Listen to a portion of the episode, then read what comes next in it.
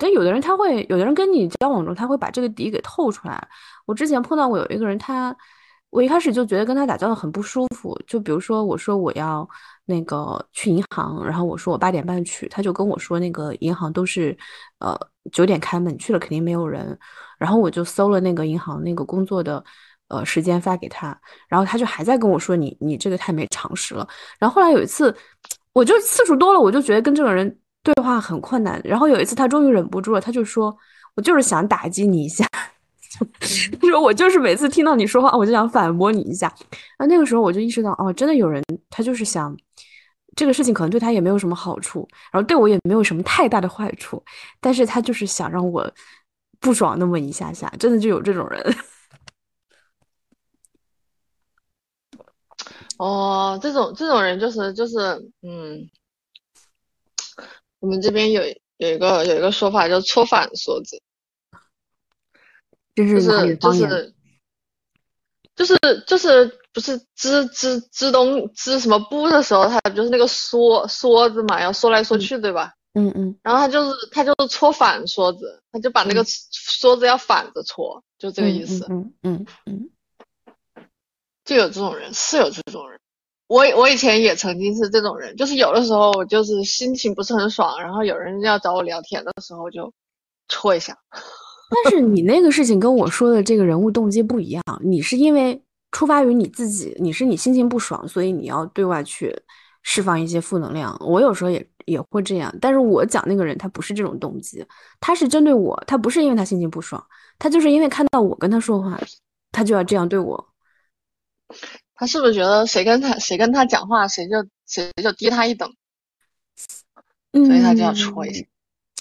你知你你生活中见过那种人吗？就是他无论跟谁讲话，无论在任何时候跟任何人讲话，他都是那种喜欢阴阳怪气，喜欢怼你一下。但是呢，他对这段关系的理解是你俩是好朋友，他不觉得这是一个敌意的态度，他觉得这是个拉近拉近。关系的一种亲密的表示，他可能还觉得他跟你挺好的，是好朋友。哇，这个这个这个这个 trigger 了我。嗯，那个书里面，他他他那个，我不是跟你说，我我最近在看那个书嘛，就是那个，然后它里面就写，我们现在这种这种这种这种吐槽文化，还有这种就是亲密亲密就没有没有边界的这种关系，就是非常的会。让那个 PTSD 更加深。嗯，我觉得，我觉得其我以前我以前也觉得这种就是这种没有边界感的对话，就是比较是亲密的一种表现。嗯，然后这是来自于我的原生家庭。嗯，我是后来才发现，觉得你这样把所有的不开心的东西留给了你最亲密的人。嗯。然后你你那你那你在在跟别人产生亲密关系的时候就很难再继续下去了，因为别人大家大家没有抱着这种预期来呀，然后也不会也不会有一个人 真的就预期，哎，我跟你关系好，所以我说的话最毒，那不是那不是更有毒吗？那就是完全有毒啊！就是我刚才跟你讲到那个人，就我一开始跟你讲的那个，呃，就银行事件那个人。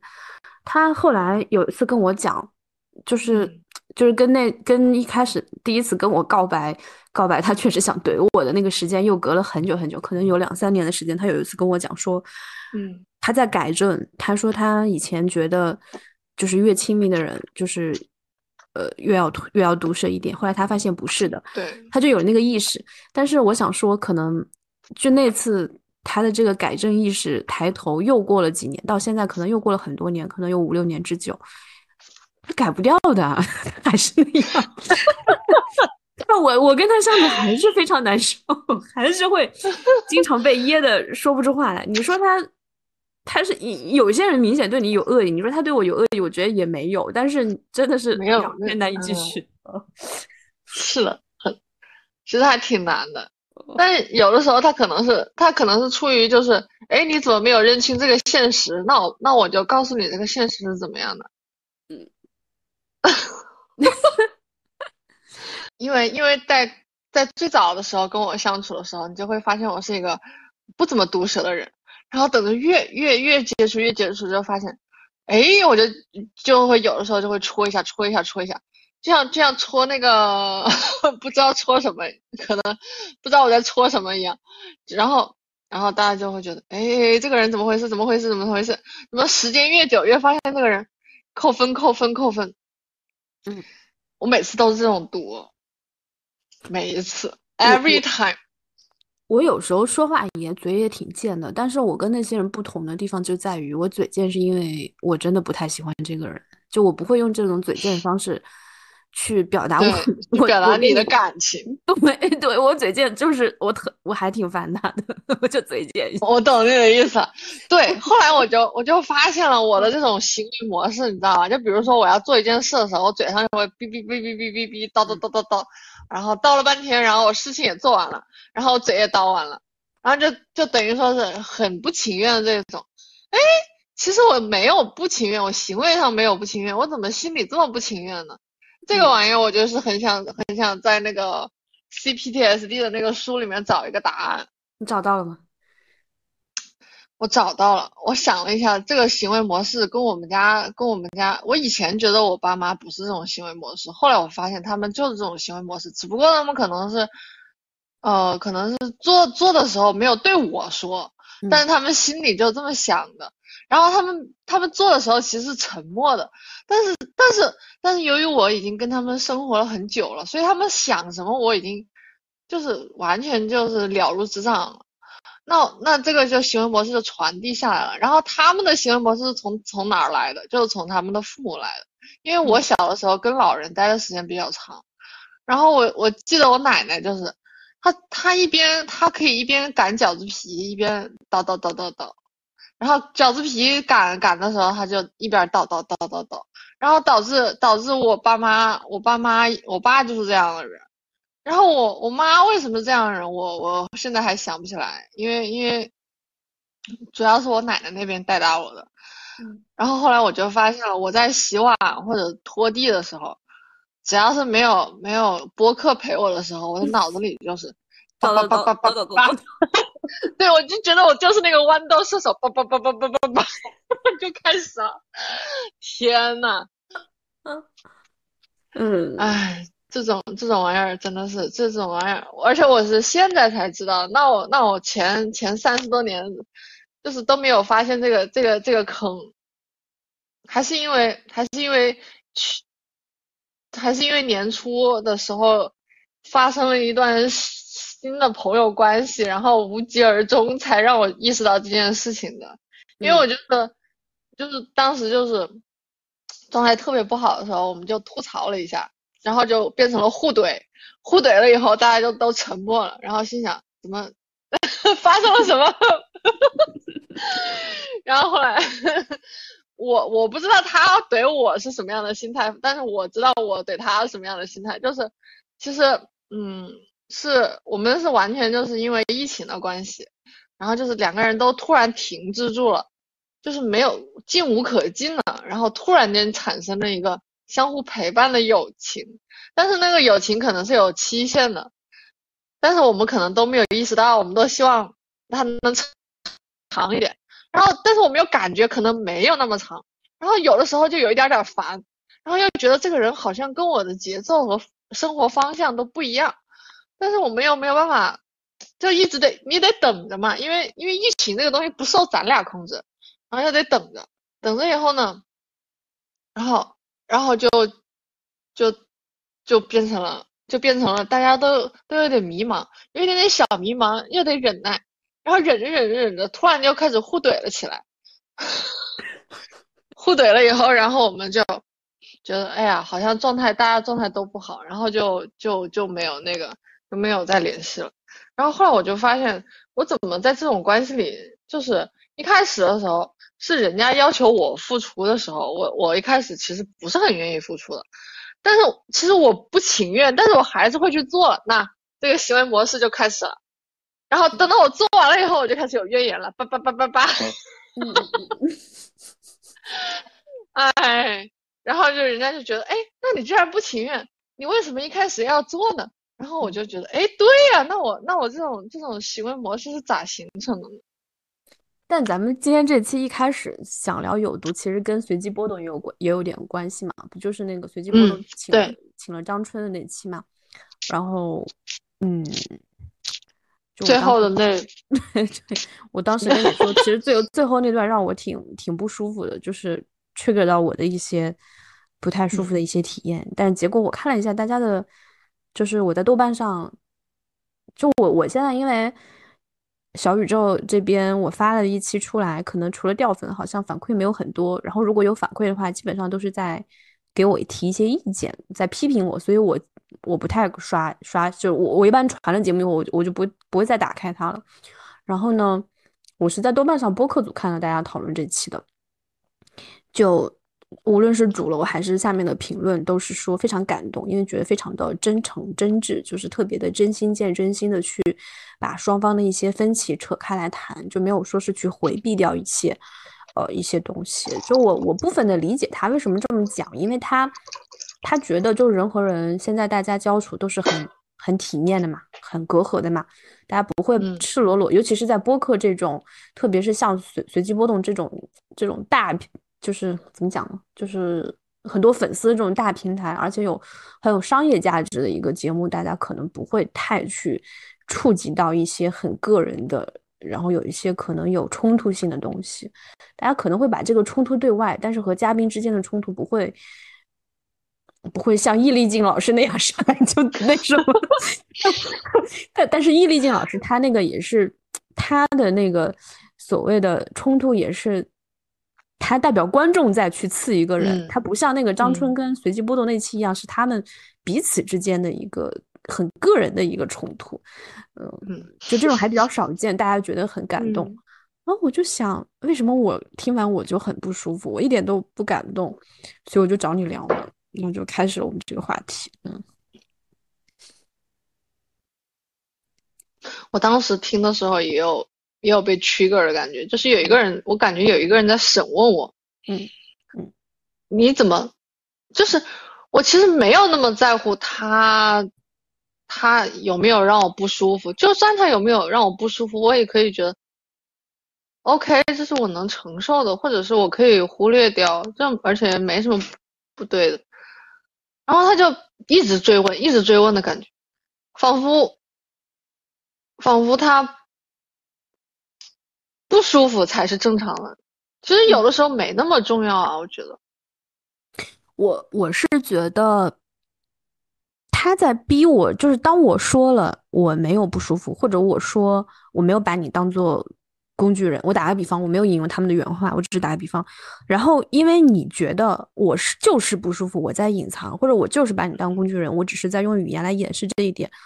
你不相信我直接告诉你的话，你要。一定要证明，我要么是我虚伪，我故意在骗你；要么是我自就是看看不清自己，我在骗自己。然后你来帮我把真实的自我给掏出来，就对我来说，这是一个特别特别冒犯人的行为。就你，你觉得你比我更就是有一个高位吧？你站在高位上，对对，就跟就跟父母跟小孩一样那种关系。其实我们是平等。当我跟一个人说，对我没有不舒服，你应该相信我。我就是没有不舒服，你为什么一定要让我承认我我是在假装，就是说很很开心呢？就你你凭什么呢？凭你是心理学家吗？然后你就觉得能看我我自己经历过这种事儿。我那天也跟你讲过，就是我那个是跟一个人就是工作中碰到一件事情，我在跟他聊工作，然后他突然给我来一句说：“你不要感情用事。”嗯，就扣帽子，你知道吧？就你。其实实际上那个事情就是他出了大差错，他就是做错了，而且搞砸，而且后果非常严重。然后当我在跟他交涉的时候，他跟我说：“你不要感情用事。”就这个事情有没有感情用事很重要吗？重要的不是你做错了吗？你应该马上承认错误。就你你你非要把我扭扭曲成一个就很情绪化的这样的一个形象，然后就是忽略掉这个话题中的重点。就很鸡贼，其实挺挺挺，就是一个操纵操纵的一个，他可能不是有意的操纵，但是很多人，你就像 NPD 一样，他们都不是去通过后天学习，就包括那种 PUA 人格，他们不是学来的，他们天生就是那样的，天生他们就知道怎么操纵人，怎么去打压人，让人让人疯狂。啊，这个这个真是区隔到我了。我我爸我爸妈有的时候就会跟我讲这样的话。你你是不是你是不是不高兴？这事儿没什么大不了的。我心想什么事儿？我哪有不高兴？我只不过是面无表情。我面无表情就是我不高兴了吗？人是非要一定要表情的吗？而且什么是高兴，什么是不高兴？我可能我我只是，比如说我不同意你的看法，这就叫我不高兴吗？就只是我逻辑上觉得你这个分析有问题。对啊，然后我不同意，嗯。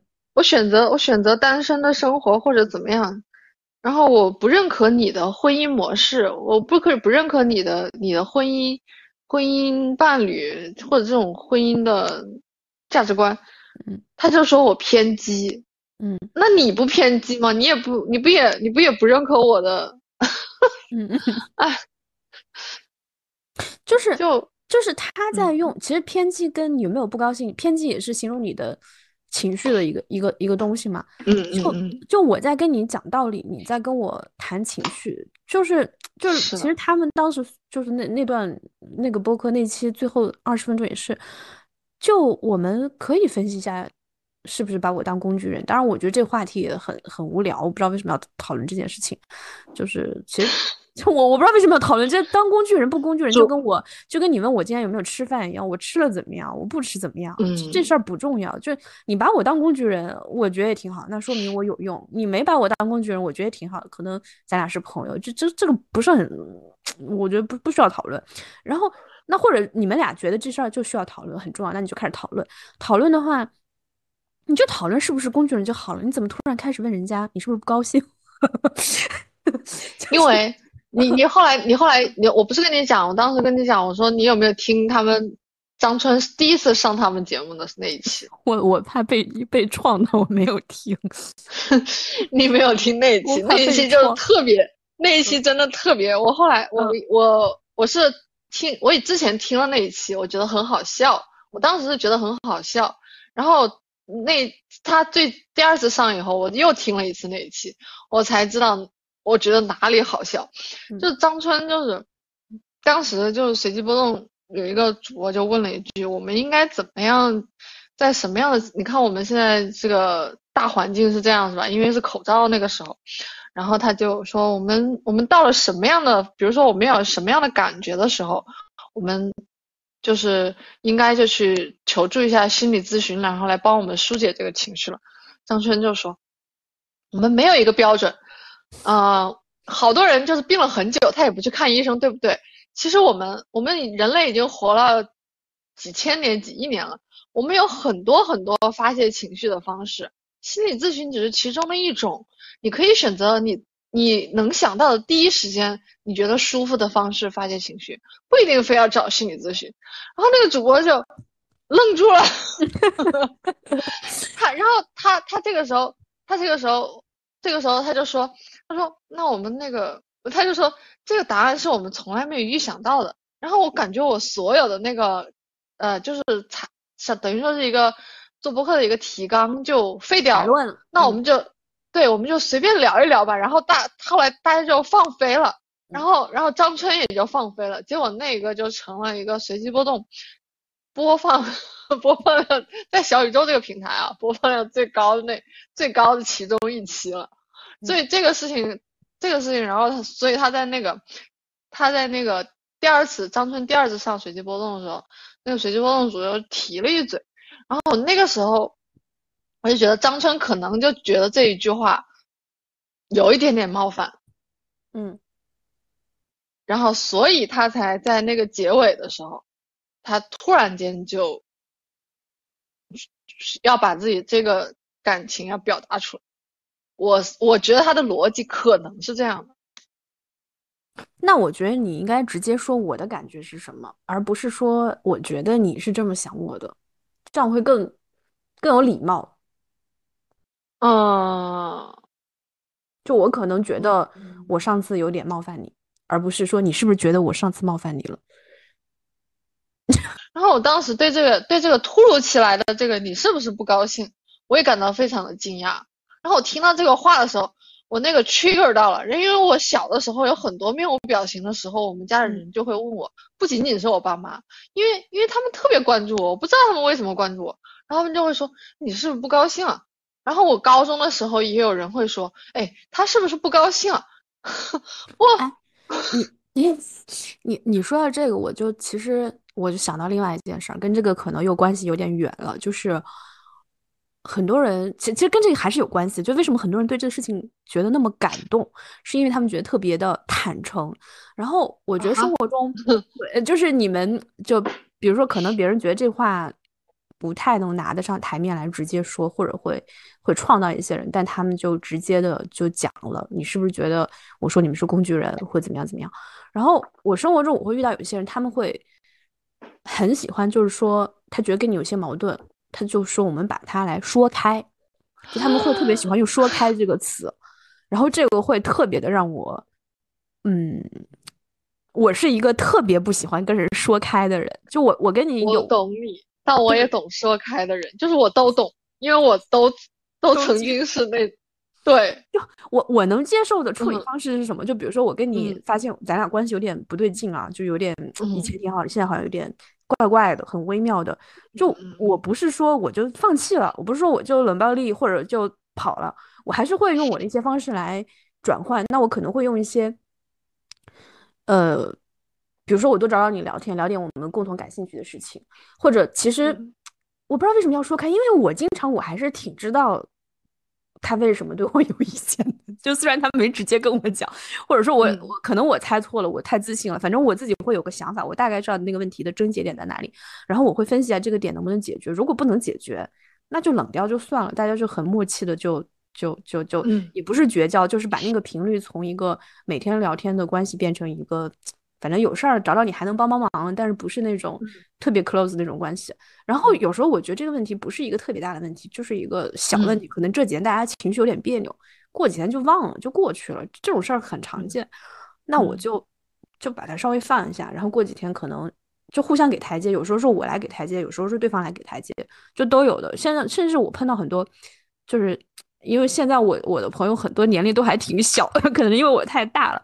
就我觉得大家都很成熟，就只要到了就毕业以后，很多人很成熟，他不会因为一个小事情就跟你就觉得咱俩就好像是势不两立啊。而且我觉得我不觉得它是一个我们聊天能聊出来的事情。就我有这个信念，我也是经历过非常长时间的一个是实践，我对 我的。嗯，跟那么多亲人打交道的实践，然后跟人去聊天，然后我的学习，我去对理论的一些学习，然后经历了可能十年以上时间，我有这么一个认识，我怎么可能跟你认识不到几个月，我就跟你把这个事儿说开，我就说不开。但你因为这个，你就跟这个人不交往了吗？就其实其他方面你们还是可以有一些，你们还可以做个搭子，还可以做个搭子，是的，就吃饭搭子就就可以了呀。所以。然后现在不流行 city walk 吗？city walk 甚至不需要吃饭，嗯，喝杯奶茶都行。就这这就是一种很清亮的一种交友，因为你吃饭就是又贵又又累，对，就喝奶茶就很轻松。所以，然后我我也问过，就我因为我我认识一个朋友，他是很喜欢说开的。后来我说你说开以后怎么样？他说开以后果然就没联系了。对，我我。哎，这个事情特搞笑。我为什么刚才跟你说，我以前我我既是说开那个人，又是那个不说开那个人。我以前就是那个从来不说，就是默契就是默契。你如果要是不跟我说这个，咱们觉得默契不对了；说这个，咱们觉得默契不对了，那我就永远也不再跟你说这个，我跟别人说。嗯，我以前就这种人。嗯，然后后来不是我跟你说，我跟我爸妈就 吵了一架嘛。后来就吵，当然。大架和小架，然后反正就是一堆一堆的架，然后比如说这个问题谈谈吵吵吵吵吵吵了就吵到另外一个问题，然后咱们就把话全说开了，然后就彻底的祛魅了，大家就觉得我们三个就是三口之家嘛，就是三个合伙人，就是那种什么什么，就是你这个。你这个这个这个这个这个 这个亲缘关系就完全就乱了，然后大家就是把它全都有一种我反正我这边就是有种推倒的感觉，我不知道他们那边有没有，反正我这边就特别强烈。然后这个事情我还在我还在某个播客的那个下面就还还留言，然后大家就还讨论过这个问题。有一个人就也是提到了，有的有的关系很适合说开，但有的关系不是说开就能解决的，只会让大家离得更远。嗯，也就是你刚才说的那个。然后我一下我就觉得是，但是其实离远一点没什么不好啊。有的时候大家需要冷静一下，然后再重新建立一下。我觉得我有一次试着跟我妈，就是在我很单纯的时候，我试着跟我妈说开。后来呢，在危险的边缘试探。后来呢，我妈跟我，我们两个人都很崩溃，特别崩溃。嗯，就是我是嚎啕大哭，然后我妈就觉得白活了，白养我。然后，然后经历过那件事情以后，我就我就放弃了。我就反正我跟他现在就是和平共处。然后今天跟你聊天之前，我还跟他呃开视频，还聊了一会儿，还挺挺和平的，没啥。就我最近就天天跟他就灌输一些反诈的知识，这就是我的主要任务。我就特别害怕他被电信诈骗。今天我就把那个赵本山讲英语的那视频发给他，我就跟他说：下次你看到长成我这样的人用我的声音跟你借钱，你不要给。就是。就是只要大家不去聊那些，对，不不要去聊那个，对对对对，嗯。而且怎么讲呢？就是这种东西，它它就是我相信啊，所有用，因为说开还是一个挺挺包，听上去还是一个挺褒义的词，对吧？他情感的还是挺正面的。就但凡有人用到这个词，他应该是觉得还是想跟你把关系给搞好的，要不然他不会用说开，他可能会用我去跟他撕，他会用这个词。那那我觉得就是说，这种人可能特别相信这种沟通啊什么的这种这种力量，他觉得我们俩聊一聊就能，而且他通常会觉得他的他能说服对方。对这种自信，这种自信导致的这种说开的行为，嗯嗯，是的。然后我以前也有这种自信，后来我发现我不行。其实挺难的，对我觉我觉得人是会会变，但是他不会因为我跟你去聊了一小时的天，你就会产生一个变化。我觉得人的变化是以五年为周期的，就是的很慢。但是但是你让他知道你的想法，作为一个家人来讲，他也是一种尊重吧。这个就是你的目的是什么？就是我会让他知道我的想法，我的目的不是让他理解我。或者说是觉得我对我的目的是让他不要干干涉我，就你知道我你跟我讲这个我会怒，我会跟你吵起来。你要想活得舒服点，你就不要来踩这条线。嗯，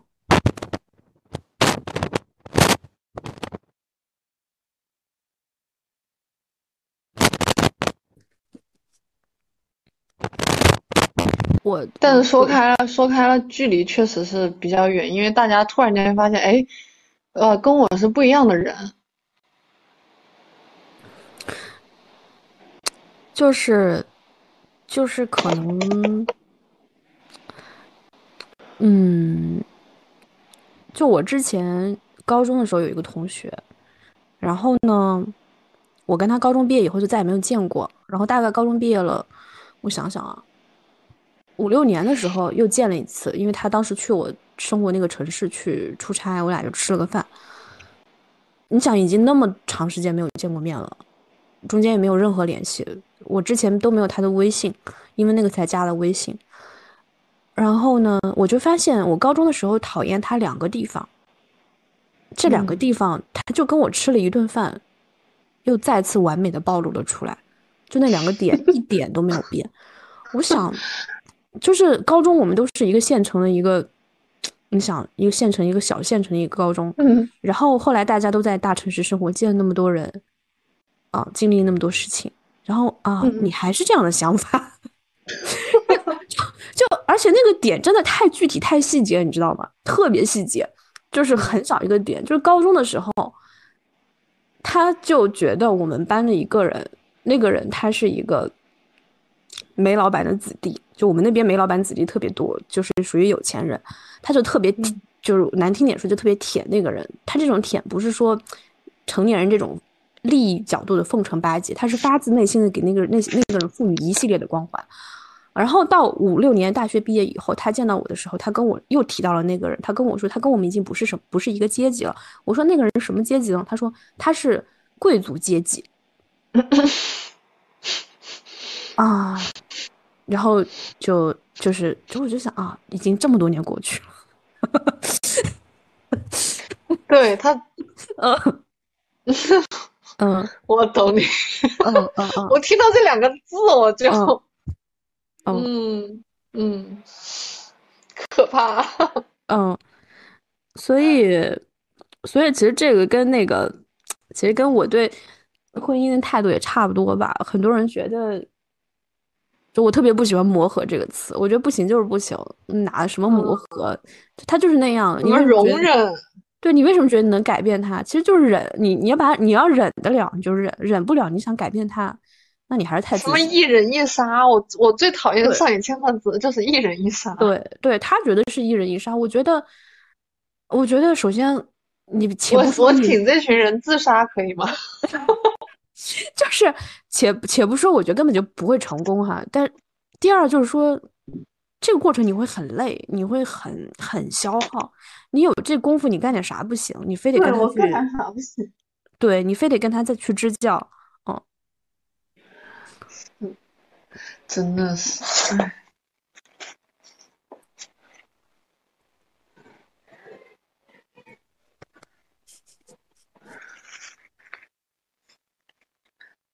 对，而且人人跟人哦，对我为什么想跟你聊有毒？我想起来了，我是最近看一个那个，哎，这个我可我可真的要好好聊一聊。我想起来了，是那个综艺，叫《我是单身》，是一个韩综，然后。他那他一共拍了拍了几季，然后然后这一季就是之前的几季都是我后来看了一下是单身，就是单身很多年或者是三十三十三十加以上的人群单身人群，然后这这一季就是不知道为什么请了很多离异然后还有孩子的，嗯，然后这个节目突然就爆了，然后然后我就我就找了资源看的那个机翻。机翻就已经把我脚趾抠出了一个豪宅了，就是有一个有一个女的，她就是当时为呃怀孕了，然后她就一意孤行，非要跟那个男的结婚，想有一个完整的家庭，然后她就被她，然后她爸妈是家里人都是很不同意这件事情，也不支持，然后她就一意孤行了，就要跟也不说一意孤行吧，坚持自我了，要跟这个人结婚，然后还结了。结了，然后把孩子生下来了，然后他没有透露他的离婚的原因，但是他从他的情绪的崩溃的角一些点来看的话，他大概就是，嗯，大概就是这个娘家人，嗯，也不怎么支持他，虽然他抛弃了一切跟这个人结婚，然后这个人可能还有一些，因为因为这个女的，就是他可能是抛弃了一切，然后对方可能。也没也觉得没有时间久了，可能也觉得没有那么爱或者怎么样，然后他可能有一些出轨的行为，然后然后这个这个女这个女的其实她然后她她就是后来就是她在择偶的时候她就说，她说，嗯，我希望我的儿子以后长大了以后能够要结婚的话能够离我远远的，这样对他比较有，这他这样对他的幸福比较很关键。嗯，然后我当时就想，那那他那他那他这个是不是也是有一点点控制欲还挺强的？然后我就在这个打了一个问号。好，然后他他那个互选那个 CP 是怎么回事呢？那个男的他是一个美国的工程技术工程师，然后他就是他就是很早以前就出国了，就到美国去了。他他说他们那边的韩国家庭就是特别传统的，就是完全没有进化过的，非常守旧的韩国家庭，就是女的必须要在厨房里，嗯，然后他们俩就成了 CP，然后这个男的跟他在一起的时候，就是你就说这两个人按理来讲就是一个特别特别坚持自我的女性，她她就很明确的表达了，她就说我不可能在美国的厨房里面给你一直做饭，我不可能跟你去美国的。然后那个男的也不管他，他他说什么，他就一直选他。然后这个女的也不管他，也不管自己能不能到底能不能去美国，她也一直选这个男的。但是他们沟通的话题永远就是我不会跟你去美国的，你也不要试图改变我。嗯，所以，所以就看起来那个场景就特别搞笑，就是大家都知道这两个人明明不可能，因为他他其实这个离异的这个节目的就是。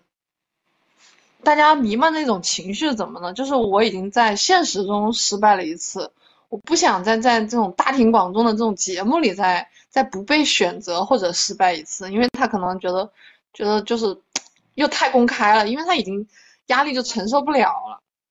嗯，好，然后他们两个互相互相选择，我可以理解是怕落单，但是 他那个又怕落单，然后一直在强调自我。嗯嗯嗯嗯嗯，然后这个戏剧效果就特别的抓马，这个是恋综根本难以自圆其说的地方，就是你在恋综里面去去去带，就是当小组里面去讲一些女性主义视角的时候，就特别的难以自圆其说，就是就是怎么讲呢？就是在现在这个异性恋关系里面，你去就像你刚才说那个，你又要自由啊，或者你要独立啊，然后你又要去。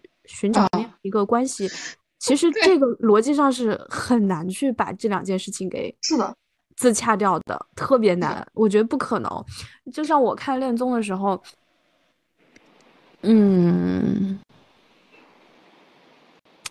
所有的就是所有的恋综的小组都是极其的对女性不友好的小组，都非常的不友好。可以这样讲，嗯，可以这样讲。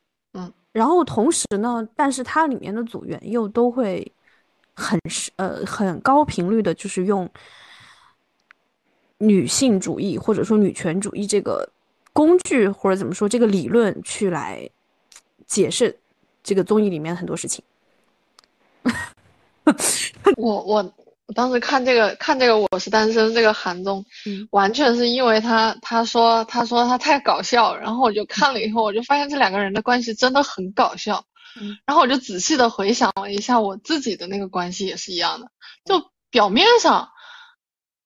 我就发现表面上也也是，而且也是有这种成分在里的。表面上我是一个成熟的女人，他是一个成熟的男人，然后其实我我的心里是可能是一个只是一个小女孩，然后他的心里是一个大爹，嗯，然后表面上看起来我好像比他还要成熟一点，然后实际上是反的，这怎么吸引到的？我觉得好神奇。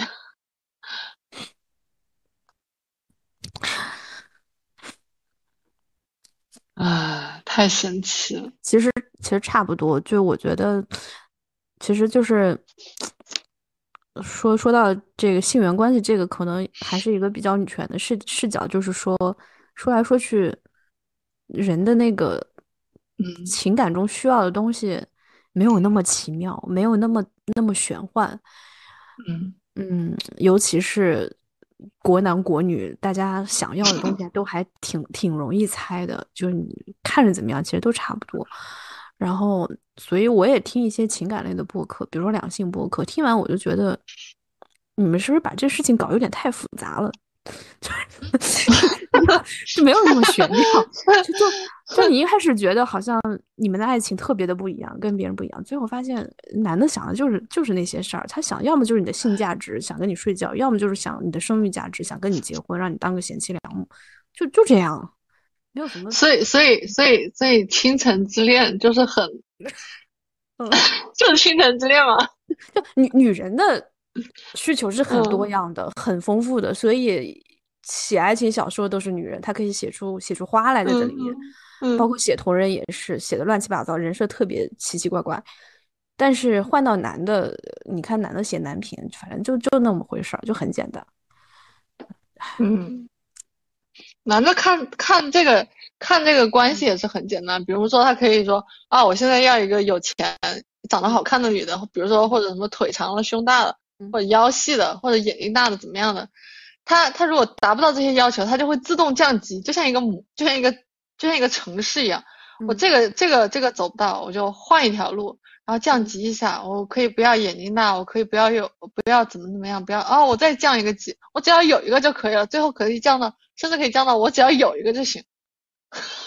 我反正我现在也不太跟他们讨论这些。我觉得不管是年轻的男生还是年龄大一点的男生，他们想法也没啥差别，没有因为过了几年他们就想法不一样了。呃，我昨天跟几个朋友吃饭，然后有男有女吧，我就聊到，就说之前有一个人特别冒犯我，他跟我不熟，他只是我朋友的老公，我跟他只在婚礼上见过一面。我跟我这朋友也，我都谈不上朋友，只是个熟人的朋友。我跟这熟人可能已经五年内联系一两次这样的一个频率，然后。这个男的呢，就三番两次他要给我介绍对象，我连他微信没有，他就通过他老婆给我介绍对象。他老婆有时候就给我发个资料，就是你你看这人感不感兴趣？我就说不感兴趣。我我昨天吃饭的时候就跟大家吐槽这件事情，我觉得你这个太越界了吧。而且有一次就是说我跟这个熟人吃饭的时候，他就把他老公带来了，然后他们俩在没有跟我说的情况下带了一个男生过来，然后那天晚上吃饭散了的时候，他们一定要那个男的送我回送我回家。我当然就拒绝了，我当场就怎么可能你送我回家？我我跟大家吐槽这个事情，然后呢，就是吃饭的其他几个女生都觉得就很跟我共情嘛，然后有一个男生就就说人家也是为你好，人家是出于好心 啊，就这这个讨厌这个，就是就是他的理解方式就是这样的，就他对这种这种亲密关系的理解就是到这种程度，就觉得这是为你好，嗯。然后你这一说，我也发现了，感觉这个国男国女真的还是还是在这种有毒的关系里长大的。他他在亲密关系，其实他的本质还是很有毒，嗯，逃不掉这个这个环境的。你像你像那个你像那个，我也是刷小红书，就刷到有一个女孩，她就是晒她那个。英国的一个就是英国的一个白男，他是她男朋友，然后那个男朋友就帮她改论文什么的，然后当时就心想，你把这个场景，就是这虽然这个男的他是一个英国的白男，你把他换成什么什么清北清北男朋友跟我改改论文，或者是或者是一个什么华裔的东东亚的小孩给他改论文。不是一模一样吗，就他思维模式就一模一样的呀，就这个东西是拿出来说的，就是很有毒。哪怕他哪怕他在伦敦，哪怕他已经已经留留洋可能有快十年的时间，但是他就是这样的。你我不觉得这是一个拿来。是一个秀的关系模式。当然，如果有人替我写作业，我也挺开心的，对吧？我觉得，对我我，但是我不会把这个东西发在一个社交网 网络上面来 经营我的个人形象。意思就是说，哎，我找到了这样的男朋友，他们亲密关系之间的就是这种东西，你只要你只要秀你们感情很好就可以了。还是不要，还是啥都不要秀。我真的，我觉得啥啥都别秀，就是，嗯。我觉得这种很容易翻车，就 就是咋咋讲呢？就是秀感情，其实跟你炫富、秀钱、秀学历、秀什么差别不大。我觉得，反正我就默默的划过去，内心是呃，这个这个说到朋友圈了，就是我最近也在想，就是发什么样的朋友圈才能不引起别人划过去的时候产生一种淡淡的鄙夷。你看你这，你这也是有毒的一方面。你陷入了那个凝视的陷阱，你管他人家怎么划过呢？人家是羡慕、鄙夷还是嫉妒？你管人家怎么划过呢？最终的结果不就是划过吗？然后还真的能对对方的生活产生什么心灵的启迪呀？我我有时候会有一种想法，就是说，嗯，我想屏蔽一些人，我想屏蔽一些人，原因是因为，嗯。就是有几种原因吧。第一种原因是因为我觉得他们看了我的朋友圈会产生一种淡淡的鄙夷。第二种原因是，就是另外一类人是我觉得，嗯，就一方面就我觉得他们在窥视我的生活，就有点，虽然大家都熟人，但有一种有个人爬到爬到，对，就是有有种他爬到我的微博去视奸我的感觉，对，就会嗯吓人倒谈不上，就是我明显的感觉到双方这种关系就是他在窥探我，就会让我不舒服，这是第二类人。然后还有的人是因为我觉得大家关系太不对等了，就是你可以看到我所有朋友圈，但我看不到你的。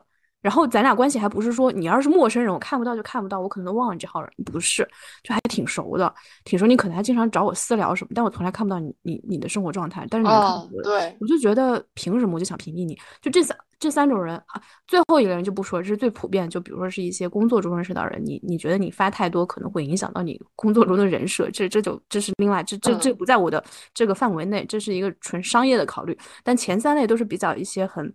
很个个人的一些考虑，这三种人呢，我经常会觉得想屏蔽他们，但我最后都没有没有那么做，因为我我还是有一种比较比较较劲的想法，就是说我为什么要因为这个来改变我的一个行为？就我不想为了他去改变我自己的发朋友圈的一个状态啊！我不想因为你让我觉得发朋友圈这件事情变得有负担，虽然实际上已经给我造成负担了，但我至少在形式上。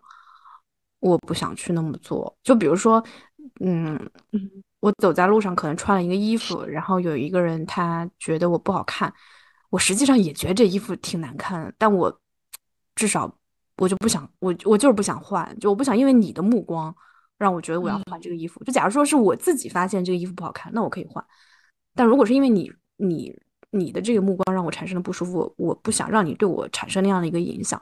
就反正我这种心态，就比如说有时候我跟一个人。呃，产生了矛盾，我就不想把他拉黑，因为我觉得这是一个特别 care 对方的一个举动。他我会把他删除，就删除了以后他就不存在了，他没有给你带来任何的痕迹。我也没有，我的黑名单里也没有人。但你拉黑，就说明你很，他还躺在你的那个记录里面，你一打开你就能看到他。对，我也是这样认为的。对所以我很喜欢 QQ。嗯，我就这一点我就很喜欢 QQ，我就很讨厌微信。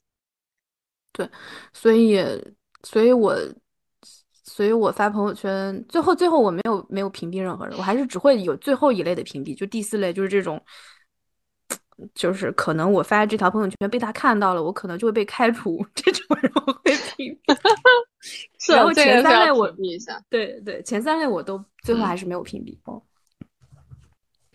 我昨天听了一个播客。就是为啥说到朋友圈这个话题？因为我昨天听了一个讲朋友圈的，就那个人他是他应该工作挺多年了，他都创业了，我觉得年龄不会太小。然后他说呢，他把朋友圈那个入口关闭了，这就意味着他看不到所有人的朋友圈，但是他有时候比如说会打开自己以一个月一条的频率去发，基本上一个月发一到两条，发完他就立刻有关就不去看，嗯。就是一方面他有表达自己这个需求，另外一方面他又会，就是看到朋友圈他就会很焦虑，就关了以后会让他很平静。我当时看完这个，我就觉得我经历过那个阶段，就我在上学的时候，我有一段时间我就把朋友圈给关了，但我不会发，就我也不发，我也不看别人，我的精神状态就好很多，就从一个特别特别焦虑的人变成一个很平静很快乐的人，就就这个东西对于我来说特别管用。但是我也是，对，我已经关了，我已经关了八年了，还九年了。但我现在就是我过了那个阶段，就我后来就我现在是开着的，就我我大号小号的朋友圈都开着，但我实际上也不太不太刷，就不会特别的看大号那个朋友圈，基本是完全不看。小号也就是说我我跟你聊天这个号，这个叫小号，就是这个我会刷，因为这里面大家都是就是没有那么多广告。就是工 大号工作中认识那些人，他们都在发广告，就要么是个人的广告，要么是他们公司的广告，要么就是 anyway 就各种广告。对，然后这个号的话就大家商业，对对，商业社会，对，就是都是那种很就跟明星一样，每天官宣一件事情，就那种感觉，就跟发艺人微博一样，动不动就官宣。对，结婚叫大婚，呃，然后恋爱叫官宣，我就说啊。现在普通人恋爱都叫官宣了嘛，就很很奇妙。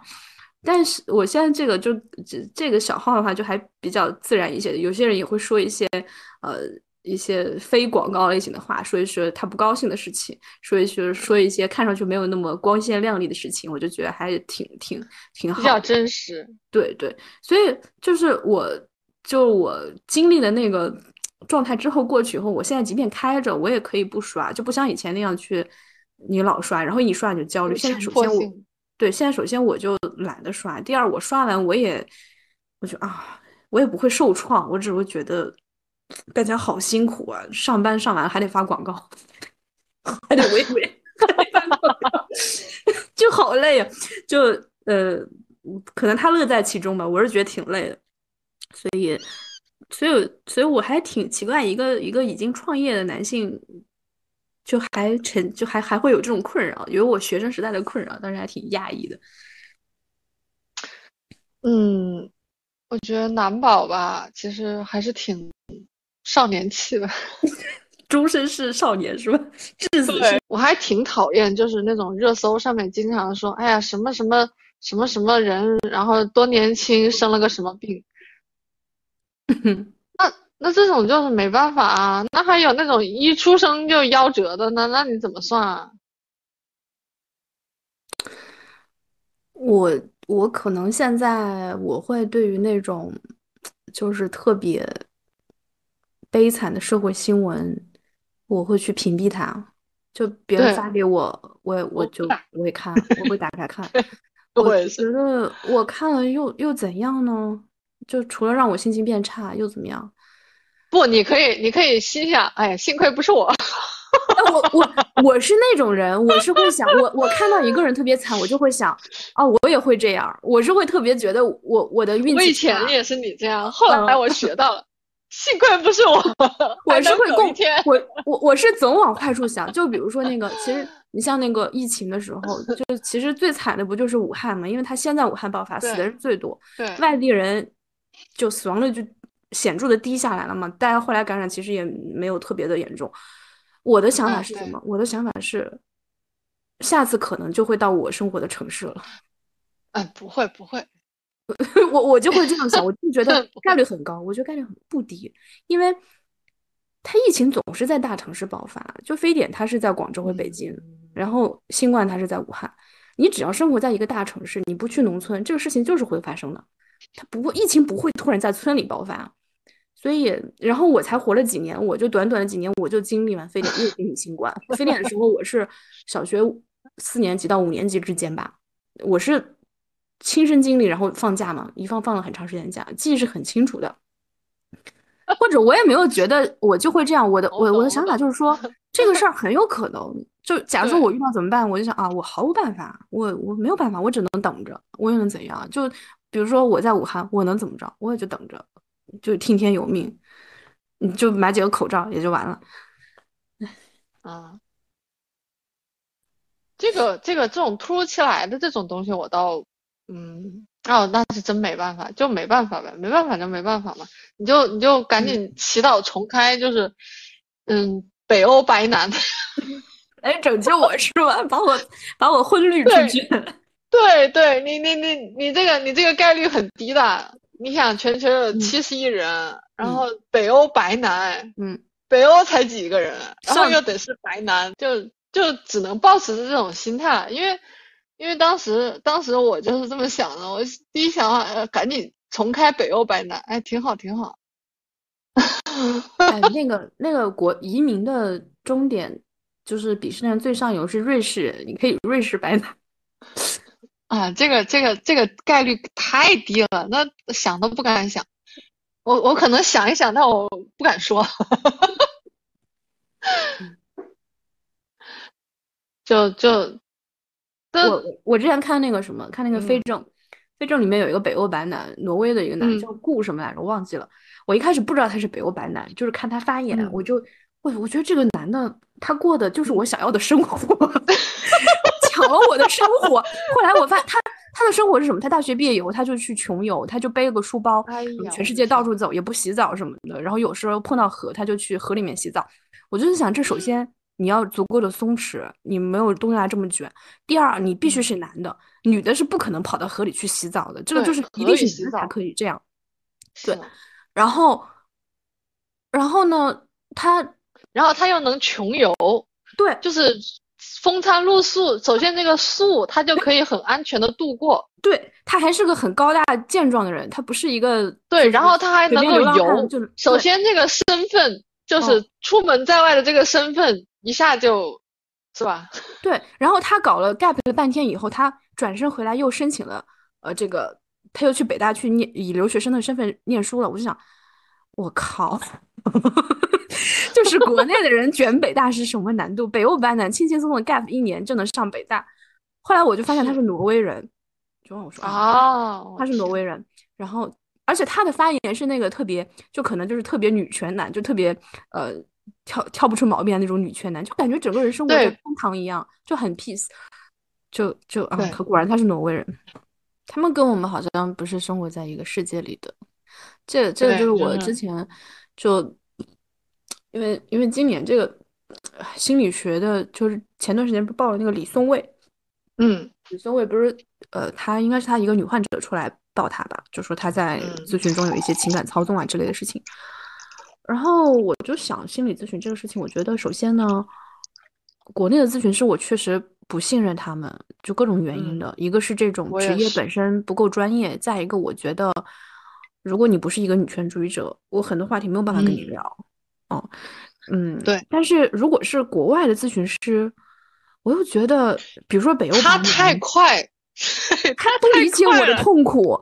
我跟他说我经历的一些事情，他可能就只能露出一脸表情，说啊，这太你比如说我跟你讲，快，他要太快。就我跟你讲，你是懂的。但我跟一个北欧版的讲。对他来说就跟天方夜谭一样，他他 哦，这这是什么？这是什么蛮荒之地？就是就是他理 你就像怎么讲？就是你跟一些过度幸福快乐的人去讲的时候，他甚至听不懂里面人的情感逻辑。他不不说他就是那个 beef 里面 beef 里面那个那个那个老公。就就就像我每天在做，就是就就是像我听一些，比如说一些嗯，很可能怎么讲呢？就有一些心理状态很不稳定的朋友跟我聊一些事情，我有时候会惊讶于啊，居然还有人这样想问题，就跟那种心理测试一样，就就《武林外传》不有心理测试一样嘛？就是你如果能答对每道题，说明你是个心理变态，就是。就正常人理解不了，所以我跟一个北欧白男去讲我遇到的一些事情，他可能就他根本就不知道这个人，他绞尽脑汁用他所有的理论，他都不知道为什么这个人是这么想的。我我我是我很理解了，就像就像就像那个我我去年去年不是有个电影我啊世界上最糟糕的人前年的二零二一年，嗯，就是一个法国的女性，她在她在一个就是。几个女几个男性之间跳来跳去，然后他一开始选的是一个科技新贵，然后他又跟一个咖啡店的一个一个有理想的青年又在一起，然后他又还是追寻自己，然后这个豆瓣评论里面就有人说他，哎，果然是北欧，就是这么蛋疼呢，就这么作呢。嗯，然后我心想，追求自我这种这种马马斯洛需求最高层的，你这种就很难懂啊！我当时我当时我当时看那个电影的时候，我就心想，我要是长她这么好看，然后还还是一个北欧女性的话，我也会像她这样的，很正常啊！我不像她这样活，我不可能，不可能，那多划都不划算啊！就本来就是一个折腾的过程嘛。那我条件好，我当然要折腾。反正这个电影，如果对于我来讲，就是可以说是让我觉得很嫉妒。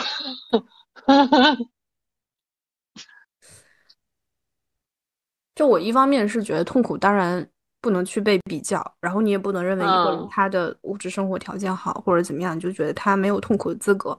但是另外一方面，痛苦确实不能互相理解，真的会蛋疼。对，是的，当然，当然。就是我能理解他折腾的心态，但是他这种折腾的条件，我真的是很。他最后变成了一个导演，还是一个摄影、摄影、摄影剪辑的一个什么？反正就进进了剧组吧，就挺好的，我觉得。但是他这种折腾的啊规模还有范围，嗯，我是很佩服的，也也是带一点点羡慕、嫉妒、恨的。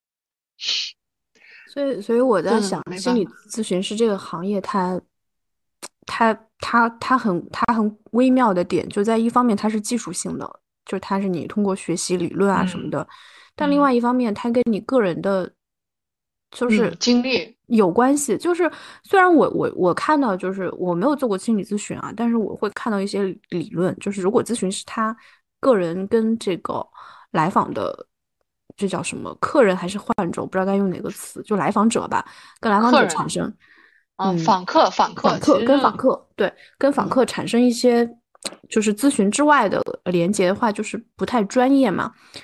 嗯，可是我觉得哈，我觉得，就就你形式上可以是不发生那些之外的一些连接，但是你实际上。啊，是在实际上，这个咨询师的个人，他真的个人的一些东西会完全不带到咨询关系中，他真的只是凭一个技术或者理论在跟你去交流吗？就就比如说你刚才说到这个电影里面有一个女主，你如果她面对的是一个从中国农村走出来一个做题家，啊，就是一个一个凤凰男或者凤凰女，一家老小，就是他可能花贷款上的学，然后跑出去做咨询师，他真的能够给到你？帮助吗？能给到这位女士帮助吗？不能。嗯，我我我不是我不是在看那个爱丽丝米勒的一些书，然后他就讲到一些咨询师的那个那个呃，他讲到一些咨询师自己的那个局限。然后他有一本书就是没是就只被翻译成英文的，然后中文是没有。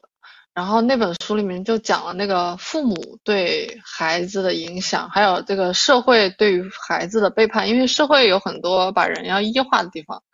然后他就是说，如果这个咨询师不承认这一点的话，那么他这个咨询就是完全是，嗯，跟他的咨询是非常的，怎么讲？他是不可能站在那个访客这一边的，他是不可能完全站在访客这一边的。